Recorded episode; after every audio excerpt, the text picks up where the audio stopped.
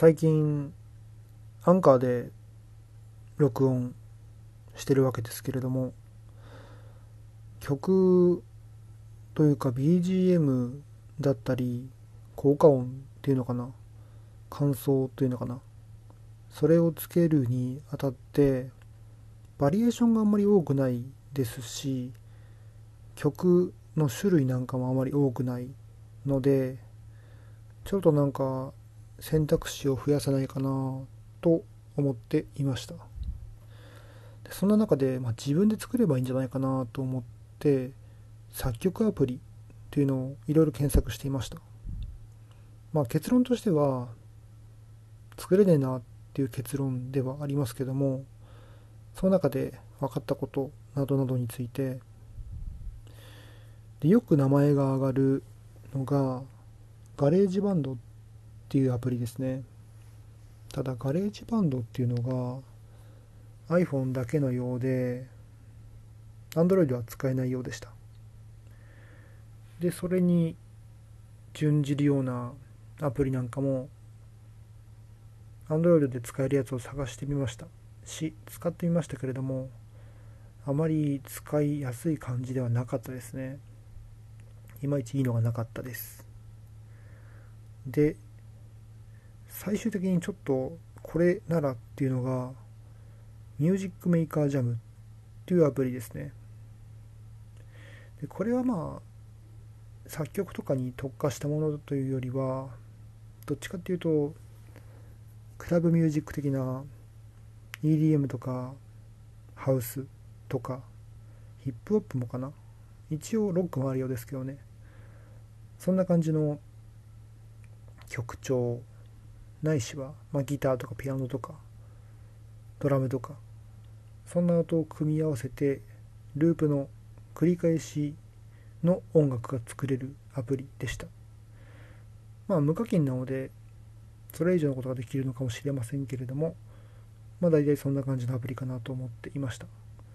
でこれは結構よくってそもそものサンプルっていうのかな使える音なんかがもうゼロからドレミアソラシドっていうわけではなくって一定の曲調のギター音一定の曲調のベース音一定の曲調のドラム音っていうのが複数種類あってそれを組み合わせていくことによっていい感じの曲ができる。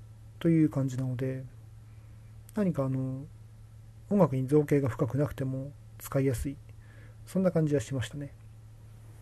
でサンプル作ってみてなんかさも自分がそういった EDM とかを作れる人になったように感じるぐらいの出来栄えでした。ただちょっとしたネックとしては共有がしづらくってダウンロードしてみたらなんか変なファイル形式になっていて変換の仕様がいまいちよくわからなかったです。まあそこまで時間かけてやってないんですけどね、まあ、その辺はちょっとネックかなと思いました。で今日もポッドキャストいろいろ聞いてました。で今日は御殿ラジオの Spotify オリジナルをまだ最新と1個前ぐらいは聞いていなかったのでそれを聞きました。草加減髄の後編ですね。草加減髄いいですね。なんていうかもう礎の礎の礎感があるなっていうことを思いました。なんだよって話ですけども。まあ最初の発端としてはもちろん吉田松陰がいます。吉田松陰が自分の思想とかそういったものを貫いて死んでいった。でそれに感化されたと言えるのか分かりませんけれども少なくとも義理の兄弟にはなっている草加源髄がその後を継いでで言い方悪いですけどもこういった表現をしていたのであえて使うと吉田松陰を政治利用してうまく利用してやっていた。まあそれ自体は言葉にすると悪く聞こえますけれどもやはりその目的を考えると必要なことであまりそういうイメージで草加源氏を見ていなかったのでいい意味で狡猾ですごいしやはりその後に続く人のためにも草加源氏の動きが必要だったんだろうなっていうことは思います。まあ、草加がいて草加が死んでいってで高杉晋作がいて高杉晋作が死んでいってそういったなんか死んでいって次につなげていくそんな人々のおかげでその後の歴史が成り立っているんだろうなっていうのは思いました。面白かったですね。で続けざまにモーツァルト会も聞きました。モーツァルトもなんか有名な音楽家っていうぐらいしか知らなかったのでいろんなドラマがあるようで前編だけでも面白かったです。なんかそのヤンヤンさんのまとめもいいですよね。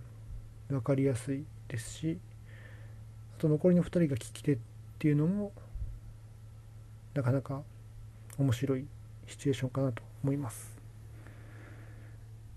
で最後にというかまた読んでいた本を読み進めまして能楽師の安田昇さんの本で「三流のすすめ」という本ですね。本当にこれ面白くていろんなことに詳しい人だっていうのが面白いところですね。でちょっと本人のプロフィールというかサイトを調べてみるとこんなことが書いていてっていう、まあ、まさにプロフィールですけどもまず1956年千葉県銚子市生まれたと。で高校時代に麻雀とポーカーをきっかけに甲骨文字と中国古代哲学への関心に目覚める。ということでさらっと書いてますけどもとても異常な感じで素敵ですよね。で能楽師の湧き方として活躍する傍ら論語などを学ぶ寺子や遊学塾を東京広尾を中心に全国各地で開催する。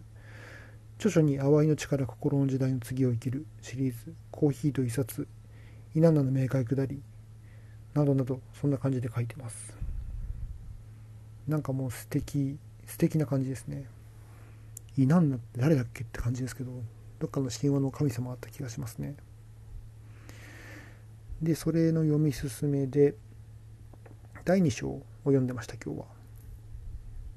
第2章螺旋的に生きる。途中で死んでも後悔しない生き方っていう風になんか話が進んでいきますね。で章の最初で祖母の死おばあちゃんの死について触れてました。おばあちゃんの死について亡くなる前の数日間祖母と一緒に過ごしていたようでずっと夢の話をしていたそうです。でその後に祖母が亡くなってでこの著者安田さんの頭に浮かんだこととしては、まあ、死ぬ前も寝ているわけで死んだ時の手前の状態で寝ていた時の夢っていうところについて目覚めなかった夢は夢を見たことになるのかならないのか。これはそれから数年間私の思考を占めることになりました。っていうことを、まあ、そのまんま書いてますけどもそのまま言ってます。こういうのすごいいいですよね。結論は絶対に出ないだろうし考える過程に何か意味があるのかわからないけれども気になってしまう。そんな疑問かと思います。こういった疑問を疑問として浮かぶっていうのは非常に共感というと非常に語弊がありますけども同様に興味深く思います。こういうの考えたいですよね。常にというか。うん。いいですね。非常にいいですね。他の本も読みたくなりました。でそんな話とかあとは何だったかな。秋っぽいのに行動ができる3つの理由とか言ってましたね。まず行動の腰が軽い。行動の腰が軽いという能力。フットワークが軽いってことですね。あと友人の助け。ま、尻を叩いてもらうってことですね。3つ目が没入。多重人格のように入り込む努力ですね。物事に対して。そんなこと言ってます。でちょっと難解だったのがイタリアの精神科医ロベルト・アサジョーリというところ人のところが多少難解でした。